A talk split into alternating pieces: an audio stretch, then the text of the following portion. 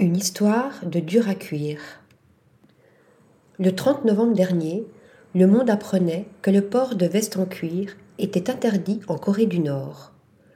Kim Jong-un décrétait qu'il serait désormais le seul à pouvoir porter ce vêtement, agacé de voir son peuple se l'approprier. Mais n'en déplaise au dictateur nord-coréen, ce fameux blouson possède une histoire qui démarre bien avant son règne. Mythique sur James Dean, sulfureuse sur Brando, la veste en cuir est depuis ses débuts le symbole du parfait rebelle. L'histoire raconte que la maison américaine Scott crée le Perfecto en 1928 pour répondre à la demande de l'entreprise Harley Davidson qui cherche une pièce permettant de protéger ses clients en cas d'intempérie. Devenu un attribut de choix pour les motards, le blouson en cuir séduit bientôt le cinéma qui s'empare de son style non conventionnel pour équiper ses bad boys à l'écran. C'est d'ailleurs sous l'influence de films mythiques que fleurissent en France dans les années 1950 les fameux blousons noirs, comme les nommera en 1959 France Soir. Ces jeunes avides de sensations fortes font l'apologie du macho, du loupard, du motard, du hors-la-loi. Une image symbolisée par le port de leur veste en cuir noir, mais aussi par les artistes qu'ils écoutent.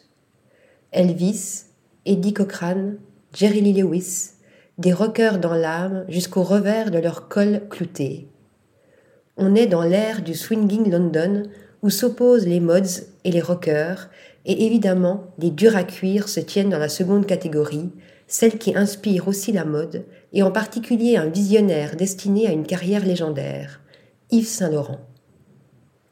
Alors à la tête de la maison Dior, le styliste crée en 1960 le blouson Chicago en cuir de crocodile noir. C'est la première fois que la veste en cuir se fait une place dans la haute couture. Rapidement, elle devient une pièce que les créateurs prennent plaisir à magnifier. Dans les années 1980, Claude Montana fait même de la veste en cuir son mantra. Il la décline dans toutes les teintes, lui donne des épaulettes et en fait le symbole de la working girl. Cette veste, qui grâce au mouvement punk prend une allure anticonformiste, se trouve désormais dans tous les dressings et devient iconique sur le dos des ex-amants Kate Moss et Johnny Depp. Cette pièce mythique a donc plus de 90 ans d'histoire, de chemins croisés et d'inspirations multiples avant que Kim Jong-un s'en approprie le port, persuadé qu'endosser une veste en cuir serait limité. Article rédigé par Shayness Plilly.